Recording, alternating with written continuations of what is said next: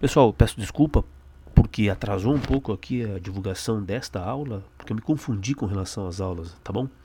No 17.11, início do aprofundamento, o que se tem é o pedido de que você identifique as funções sintáticas da palavra jornal. Então, há aí nesse caso é uma construção que é ambígua. Porque o evento foi divulgado pelo jornal, eu posso imaginar que o jornal seja aquele elemento quem divulgou o evento. Então eu estaria destacando o jornal como agente da ação. Logo, ele seria um agente da passiva, sintaticamente falando. Se, eu, se ele não fosse o agente do ponto de vista semântico, mas ele fosse o local, vamos dizer assim, tá? Por meio do qual o evento foi divulgado por alguém, se ele fosse só o meio, ele seria um adjunto adverbial de meio, tá bom? Passe a oração para a voz passiva, de modo que jornal funcione como sujeito. O jornal divulgou o evento. Por que, que é divulgou? Porque no original eu tinha foi divulgado. Passe para outra oração, faça uma outra oração de modo que ele continue exercendo uma das duas funções. Bom, ele não vai poder continuar exercendo a função de agente da passiva, porque não é possível fazer uma frase agora que seja diferente da voz passiva. Então eu vou fazer uma outra de voz ativa. Divulgaram é, o evento pelo jornal. Se eu tenho divulgaram o evento pelo jornal, pelo jornal é meramente o indicador do espaço pelo qual se divulgou o evento. É o adjunto adverbial. Na 1712, uma questão que gerou muita dúvida aí por conta das suas alternativas. Mas realmente a incorreta, pessoal, só pode ser a letra E.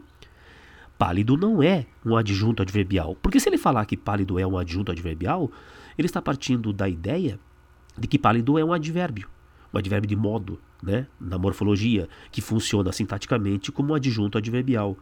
Bom, será que esse pálido varia? Perdi é o enunciador masculino do Drummond.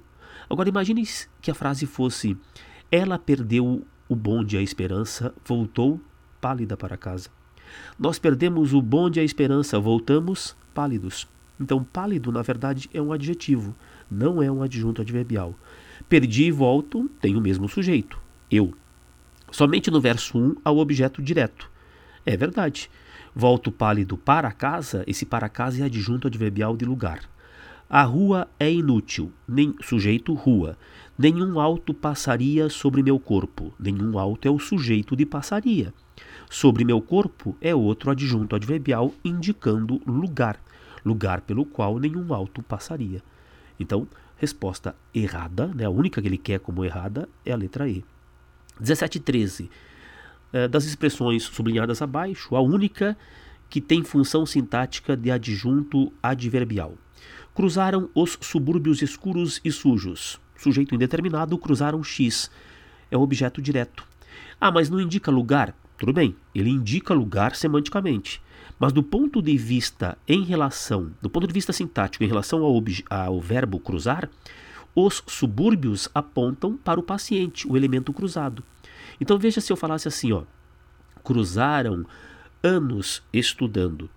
Anos seria um indicador de tempo e nem por isso seria um adjunto adverbial de tempo, seria um objeto direto porque representaria o elemento cruzado.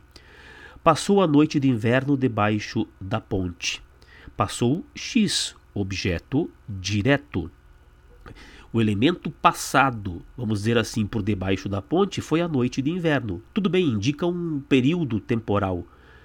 Em relação ao verbo passar, é o paciente, aquilo que foi passado.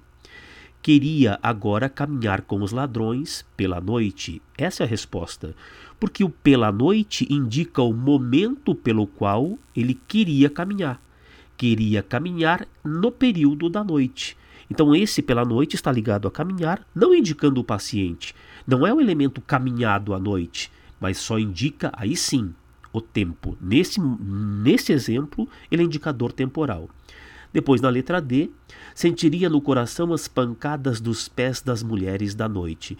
Bom, aí de maneira alguma seria qualquer teria qualquer função relacionada a verbo, né?